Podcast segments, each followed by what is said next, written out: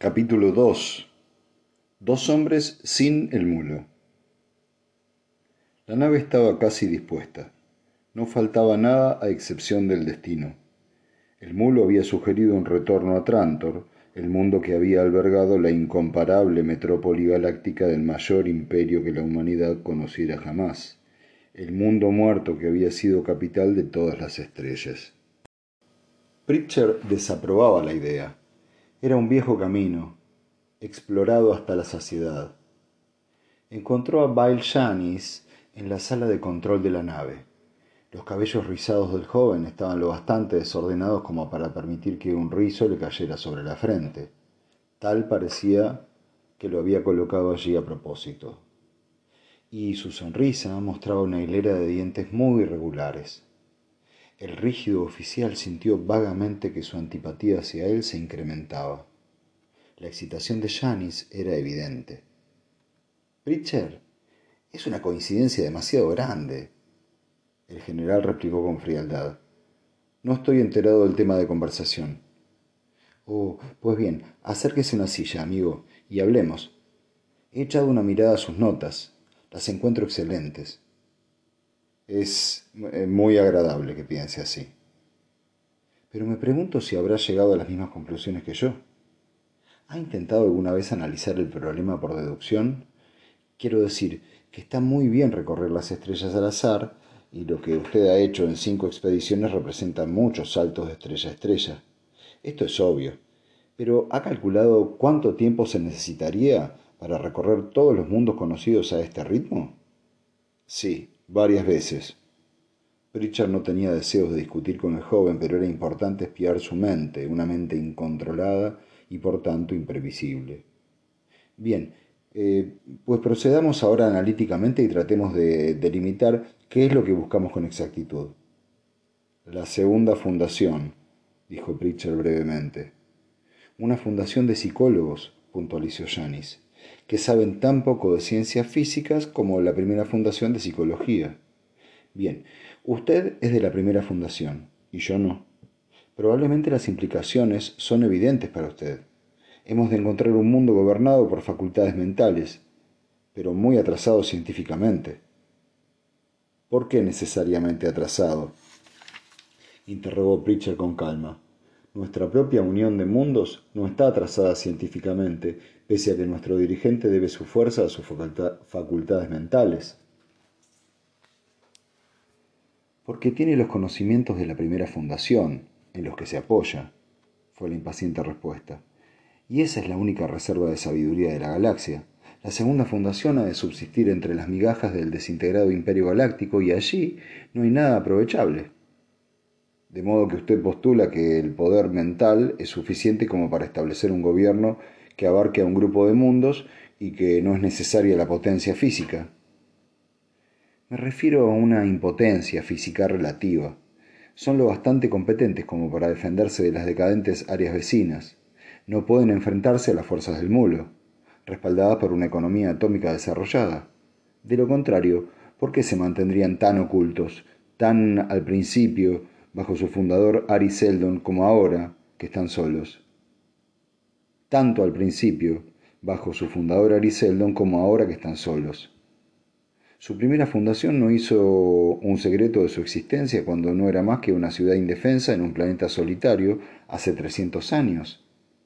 Las suaves líneas del rostro moreno de Pritchard se retorcieron sarcásticamente. Ahora que ha terminado su profundo análisis, desea una lista de todos los reinos, repúblicas, estados y dictaduras de una u otra especie de esa selva política que correspondan a su descripción y a varios otros factores? Así que todo esto ya ha sido considerado, preguntó Janis sin perder la ecuanimidad. Aquí no lo encontrará, naturalmente, pero tenemos una guía completa de las unidades políticas de la periferia pertenecientes a la oposición. ¿Supone en realidad que el mulo trabaja enteramente al azar? Entonces, y la voz del joven se elevó en una explosión de energía, ¿Qué me dice de la oligarquía de Tacenda? Pritchard se rascó la oreja, pensativo. ¿Tacenda? Oh, sí, sí, sí. Eh, creo que conozco ese planeta. No está en la periferia, ¿verdad? Me parece que se encuentra a un tercio del camino hacia el centro de la galaxia. Sí. ¿Qué sabe de ella? Nuestros archivos sitúan a la segunda fundación en el otro extremo de la galaxia. El espacio sabe que es lo único que conocemos. ¿Por qué me habla de Tasenda? Su desviación angular del radián de la primera fundación es sólo de 110 a 120 grados. No se aproxima en absoluto a 180. En los archivos se hace otra mención. La segunda fundación fue establecida en el extremo estelar. Esa región jamás ha sido localizada en la galaxia. Tal vez se trate de un nombre local, suprimido más tarde para mayor secreto, o quizá fue inventado con ese fin por Seldon y su grupo. Sin embargo, hay alguna relación entre extremo estelar y Tasenda, ¿no cree usted? Cita del traductor. En inglés, las palabras Stars End y Tascent suenan similares. Una vaga similitud de sonido es insuficiente. ¿Ha estado usted allí alguna vez? No. Pese a ello lo menciona en sus informes. ¿Dónde? Ah, sí, pero fue solamente para aprovisionamiento de alimentos y agua. Le aseguro que no había nada especial en ese mundo. ¿Aterrizó en el planeta rector? No sabría decírselo. Janis reflexionó un momento bajo la mirada fría del otro. Luego dijo, ¿Quiere mirar conmigo por la lente unos segundos? Claro. La lente era tal vez la más reciente innovación de los cruceros interestelares. De hecho, era una complicada máquina calculadora que podía proyectar en una pantalla una reproducción del firmamento visto desde un punto determinado de la galaxia. Janis ajustó las coordenadas y las luces murales se extinguieron. A la débil luz del tablero de control de la lente, montada en la cabina del piloto, el rostro de Janis estaba iluminado por un resplandor rojizo. Pritcher se sentó en el asiento del piloto, cruzó las piernas y su rostro quedó sumido en la penumbra. Lentamente, a medida que pasaba el período de inducción, los puntos de luz fueron apareciendo en la pantalla. Muy pronto se espesaron y abrillantaron con los innumerables grupos de estrellas del centro de la galaxia. Esto, explicó Janis, es el cielo nocturno tal como se ve en invierno desde Trantor. Este es el punto importante que hasta ahora ha sido olvidado en la búsqueda, que yo sepa. Toda orientación inteligente ha de partir desde Trantor, en el punto cero. Trantor era la capital del Imperio Galáctico, aún más científica y culturalmente que por lo que a política se refiere. Por lo tanto, un hombre descriptivo ha de tener su origen nueve de cada diez veces en una orientación trantoriana. Recordará usted a este respecto que a pesar de que Seldon era de Helicon, hacia la periferia, su grupo trabajaba en el propio Trantor. ¿Qué está intentando mostrarme? La voz serena de Pritcher interrumpió glacialmente el creciente entusiasmo de su compañero. El mapa se lo explicará. ¿Ve esa nebulosa oscura? La sombra de su brazo cayó sobre la pantalla cubierta por las estrellas de la galaxia. Un dedo señaló una diminuta mancha negra que parecía un agujero en el espeso tejido de las estrellas. Los archivos estereográficos la denominan la nebulosa de Pelot. Mírela bien. Voy a agrandar la imagen.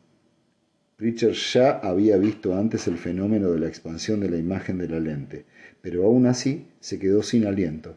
Era como estar ante el mirador de una astronave que irrumpiera en una superpoblada galaxia sin entrar en el hiperespacio. Las estrellas divergían hacia ellos desde un centro común. Se extendían hacia afuera y se salían del borde de la pantalla. Los puntos aislados se hicieron dobles y después globulares. Franjas confusas se disolvieron en millones de puntos, y siempre daba aquella ilusión de movimiento. Mientras tanto, Janice hablaba. Observará que nos movemos a lo largo de la línea directa que separa Trantor de la nebulosa de Pelot, por lo que seguimos mirando desde una orientación estelar equivalente a la de Trantor. Probablemente hay un ligero error debido a la desviación gravitacional de la luz, para cuyo cálculo carezco del conocimiento matemático necesario, pero estoy seguro de que no es importante. La oscuridad se extendía por la lente. A medida que la amplificación disminuía su ritmo, las estrellas desaparecían por los cuatro lados de la pantalla en una triste despedida. En los bordes de la creciente nebulosa, el brillante universo de estrellas resplandeció de improviso, mostrando la luz escondida tras el vertiginoso remolino de fragmentos atómicos de sodio y calcio que llenaban parsecs cúbicos de espacio. Yani señaló de nuevo. Esto ha sido llamado desembocadura por los habitantes de esa región del espacio. Y esto es significativo, porque solo parece una desembocadura desde la orientación trantoriana. Lo que está señalando era una hendidura en el núcleo de la, nebulosa formada como una boca abierta vista de perfil y delimitada por el ardiente resplandor de las estrellas que la llenaban. Sigue la desembocadura, continuó Janis. Sígala hasta la garganta, donde se estrecha hasta aparecer una delgada y astillada línea de luz. De nuevo la pantalla se movió, ampliando el detalle de la imagen, hasta que la nebulosa se separó de la desembocadura y quedó solamente a la vista aquella estrecha franja. El dedo de Janis la siguió en silencio y llegó a un punto en que se interrumpió. Entonces el dedo continuó señalando hacia arriba, hacia un lugar donde una única estrella brillaba en solitario. Y allí se detuvo, porque más allá todo era una inmensa negrura. El extremo estelar, dijo el joven escuetamente.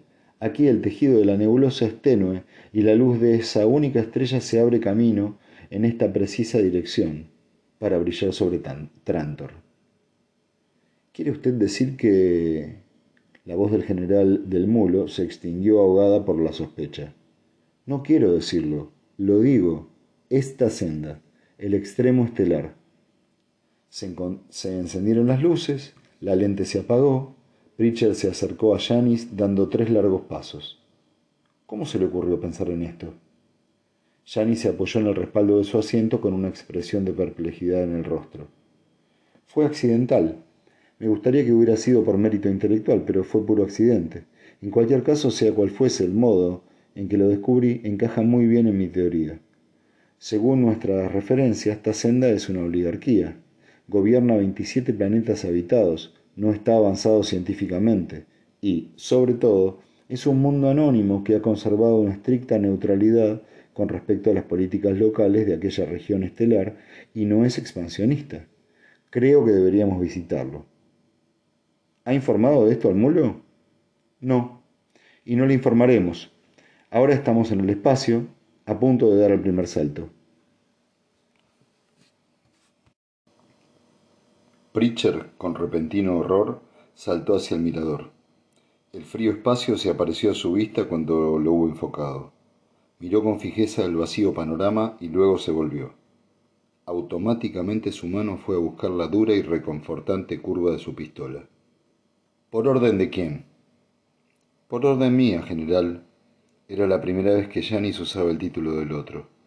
Le he dado, la he dado mientras le tenía distraído aquí es probable que usted no sintiera la aceleración debido a que se produjo en el momento en el que yo extendía el campo de la y sin duda imaginó que era una ilusión aparente de movimiento de las estrellas. ¿Por qué? ¿Qué es exactamente lo que está haciendo? ¿Cuál era entonces el motivo de su palabrería sobre senda? No ha sido palabrería. Hablaba completamente en serio. Nos dirigimos hacia allí.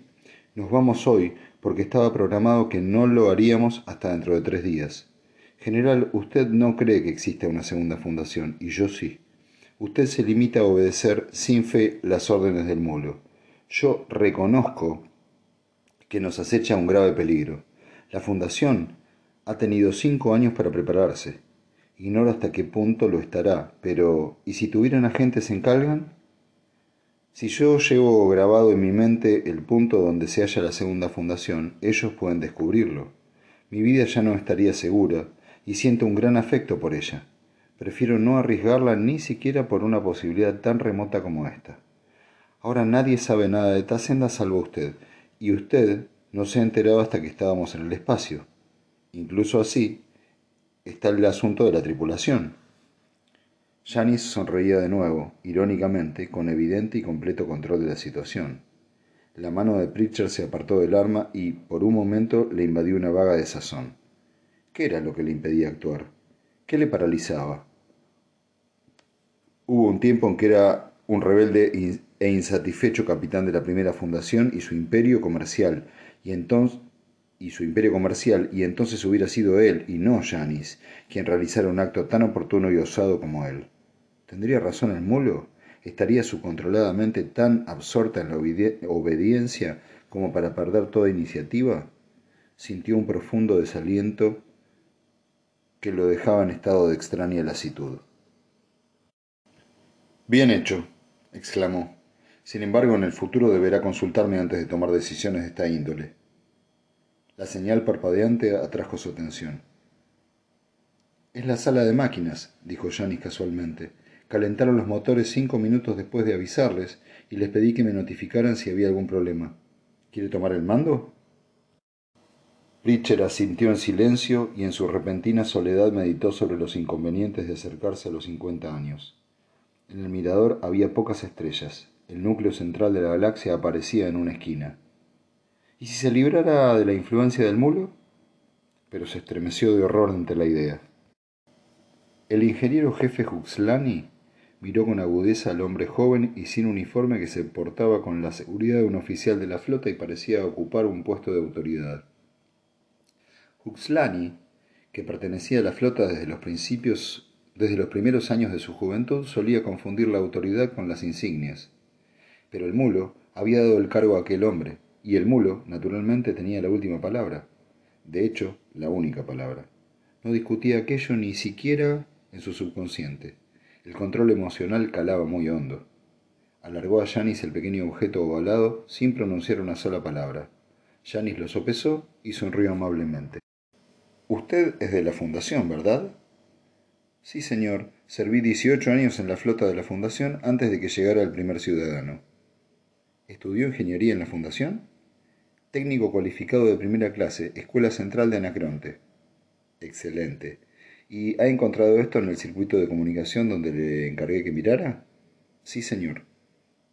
¿Es su lugar apropiado? No, señor. ¿Y qué es? Un hiperrastreador, señor. Eso no basta, no soy de la Fundación. ¿Qué es? Un dispositivo que permite rastrear la nave a través del hiperespacio. En otras palabras, que nos pueden seguir a cualquier parte. Sí, señor. Muy bien. Es un invento reciente, ¿verdad? Se fabricó en uno de los institutos de investigación creados por el primer ciudadano, ¿no es cierto? Creo que sí, señor. Sin embargo, está aquí.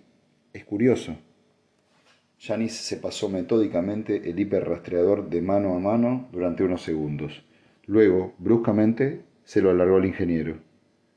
Tómelo y colóquelo exactamente donde lo ha encontrado y en la misma posición. ¿Comprendido? Y después olvide este incidente, por completo, ¿eh? El ingeniero interrumpió el saludo militar casi automático en él, se volvió en redondo y se alejó. La nave viajaba a través de la galaxia en una amplia trayectoria entre las estrellas. Los puntos de la trayectoria eran los escasos periodos de 10 a 60 segundos luz empleados en el espacio normal, y entre ellos había los huecos de 100 y más años luz que representaban los saltos a través del hiperespacio. Bail Janis estaba sentado ante el tablero de control de la lente y sentía de nuevo la involuntaria oleada de casi adoración al contemplarlo. No era de la fundación, y la interacción de fuerzas al girar un botón o la interrupción de un contacto no eran como su segunda naturaleza. Aquello no significa, no obstante, que la lente pudiese aburrir ni siquiera a un hombre de la Fundación. En el interior de su estructura increíblemente compacta había los suficientes circuitos electrónicos como para señalar con exactitud cien millones de estrellas diferentes y la justa relación existente entre ellas y como si esto no fuera suficiente maravilla en sí mismo, también era capaz de trasladar cualquier porción determinada del campo galáctico por cualquiera de los tres ejes espaciales o hacer girar cualquier porción del campo alrededor de un centro. Por estas razones, la lente había supuesto casi una revolución en los viajes interestelares. En los días en que se iniciaron tales viajes, el cálculo de cada salto a través del hiperespacio significaba un trabajo que podía durar incluso una semana, y la mayor parte de dicho trabajo era el cálculo más o menos preciso de la posición de la nave, en la escala galáctica, en la escala galáctica de referencia. Esencialmente esto significaba la minuciosa observación de por lo menos tres estrellas muy espaciadas, cuyas posiciones, con referencia al arbitrario triple cero galáctico, eran conocidas. Y el kit de la cuestión residía en la palabra conocidas. Para cualquiera que conozca bien el campo galáctico desde un punto de vista de referencia determinado, las estrellas son tan individuales como las personas. Sin embargo, se saltan 10 parsecs y ni siquiera se puede reconocer el propio Sol. Incluso puede resultar invisible. La solución naturalmente era el análisis espectroscópico. Durante siglos el objetivo principal de la ingeniería interestelar había sido el análisis de la rúbrica de la luz, de más y más estrellas con siempre mayor detalle. Con esto, y con la creciente precisión del propio salto, se adoptaron las rutas ordinarias de viaje a través de la galaxia, y el viaje interestelar dejó de ser un arte para convertirse en una ciencia. Y no obstante, incluso en la fundación y con calculadoras perfeccionadas, además de un nuevo método para observar mecánicamente el campo galáctico en busca de una rúbrica de luz conocida, a veces se tardaban días para localizar tres estrellas y calcular seguidamente la posición en regiones que no eran familiares para el piloto. La lente había cambiado todo aquello. Por un lado, solamente requería una única estrella conocida. Por otro, incluso un profano en el espacio como Janis podía manejarla. La estrella de cierto tamaño más cercana por el momento era Vincetori. Según los cálculos del salto y en el centro del mirador se veía ahora una brillante estrella. Janis esperaba que fuese Vincetori. La pantalla de la lente fue proyectada directamente junto a la del mirador y, con dedos cautelosos, Janis tecleó las coordenadas de Vincentori. Cerró un relé y el campo de estrellas apareció en todo su esplendor. También allí había una brillante estrella en el centro, pero no parecía haber otra relación. Ajustó la lente sobre el eje Z y extendió el campo hasta que el fotómetro demostró que las dos estrellas centradas eran de idéntico brillo. Janis buscó una segunda estrella, de considerable brillo, en el mirador y encontró una que correspondía en la pantalla del campo. Lentamente hizo girar la pantalla hasta un ángulo similar a la de flexión. Torció los labios y desechó el resultado con una mueca. De nuevo giró la pantalla y colocó en posición otra estrella brillante y después una tercera y entonces sonrió. Ya lo había conseguido. Tal vez un especialista con entrenada percepción de relaciones hubiese acertado el primer intento, pero él se encontraba con tres, se contentaba con tres. Aquel era el ajuste, en el paso final, los dos campos se superpusieron y se fundieron en un mar confuso. La mayoría de las estrellas eran dobles, pero el ajuste perfecto no le llevó mucho tiempo. Las estrellas dobles se fundieron en una, permaneció un campo, y la posición de la nave ya podía leerse directamente en las esferas. Todo el proceso había durado menos de media hora. Janice encontró a Han Pritchard en su cabina. Era evidente que el general se estaba preparando para acostarse alzó la vista. ¿Hay novedades? Nada en especial. Estaremos en Tacenda con otro salto. Ya lo sabía. No quiero molestarle si desea dormir, pero ¿ha mirado la película que recogimos en SIL? Han Pritchard dirigió una mirada despreciativa al artículo en cuestión, que se hallaba en su funda negra sobre el estante más bajo. Sí. ¿Y qué opina usted? Opino que si alguna vez la historia fue una ciencia, se ha perdido completamente en esta región de la galaxia. Janis esbozó una gran sonrisa. Sé lo que quiere decir, más bien estéril, ¿verdad? No si le gustan las crónicas personales de los dirigentes. Probablemente es inexacta y yo diría que en ambas direcciones. Cuando la historia se ocupa de personalidades, las descripciones son blancas o negras, según los intereses del escritor. Yo le he encontrado totalmente inútil. Pero se habla de Tacenda. Eso es lo que quise demostrarle cuando le di la película. Es la única que, que he descubierto que se refiere a Tacenda. Muy bien. Tienen dirigentes buenos y malos, han conquistado unos pocos planetas, ganado algunas batallas y perdido otras tantas. No se distinguen en nada. No creo que su teoría sea válida, Janice. Pero usted ha pasado por alto algunos puntos. ¿No ha observado que nunca formaron coaliciones? Siempre han permanecido al margen de la política del extremo estelar. Como usted ha dicho, conquistaron algunos planetas, pero entonces se detuvieron, y ellos sin haber sufrido ninguna derrota de importancia. Es como si ya hubieran extendido lo suficiente, se hubieran extendido lo suficiente como para protegerse a sí mismos, pero no lo bastante como para llamar la atención. Está bien, fue la indiferente respuesta. No me opongo a que aterricemos. Lo peor que puede pasar es que, nos que perdamos el tiempo. Oh no, lo peor sería una derrota completa, si en efecto es la segunda fundación. Recuerde que se trataría de un mundo habitado por quien sabe cuántos mulos. ¿Qué piensa usted hacer? Aterrizar en un planeta menor, cualquiera de los sometidos, averiguar todo lo que podamos sobre Tacenda e improvisar a raíz de nuestras pesquisas. Muy bien, no hay objeción. Ahora, si no le importa, me gustaría apagar las luces. Janis se fue con una demanda de despedida y en la oscuridad de un, de un aposento diminuto, en una isla de metal perdida en la inmensidad del espacio, el general Hunt Pritchard se detuvo despierto, continuando los pensamientos, se mantuvo despierto continuando los pensamientos que le llevaban a tan fantásticas conclusiones. Si era cierto todo lo que había meditado tan meticulosamente, y los hechos empezaban a corroborarlo, entonces esta senda era la segunda fundación. No había otra salida. Pero, ¿cómo? ¿Cómo? ¿Podía ser Tacenda? ¿Un mundo ordinario? ¿Un mundo sin distinción? ¿Un arrabal perdido entre las ruinas de un imperio? ¿Una astilla entre fragmentos?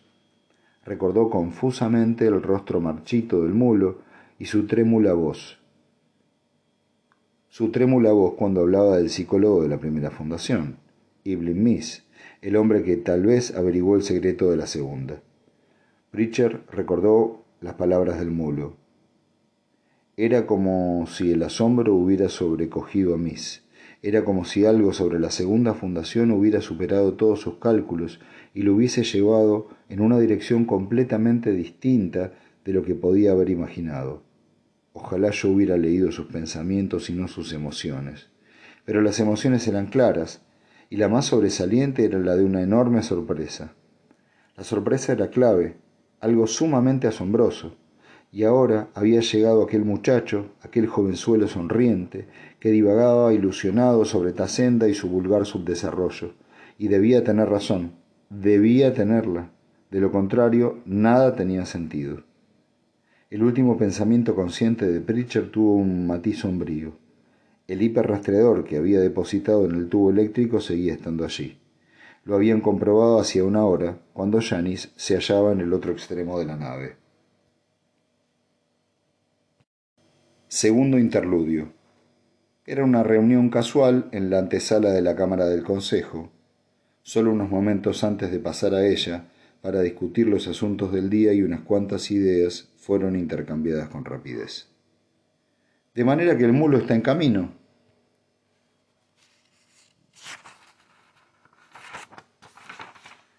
Eso he oído yo también. Arriesgado, considerablemente arriesgado. No si los acontecimientos se ajustan a las funciones establecidas. El mulo no es un hombre corriente, y es casi imposible manipular a sus instrumentos elegidos sin que lo detecte. Las mentes controladas son muy difíciles de penetrar. Dicen que ya se ha dado cuenta de algunos casos. Sí, pero no creo que esto se pueda evitar. Las mentes incontroladas son más fáciles, pero hay tan pocas que tengan autoridad bajo su mando. Entraron en la cámara. Otros lo siguieron.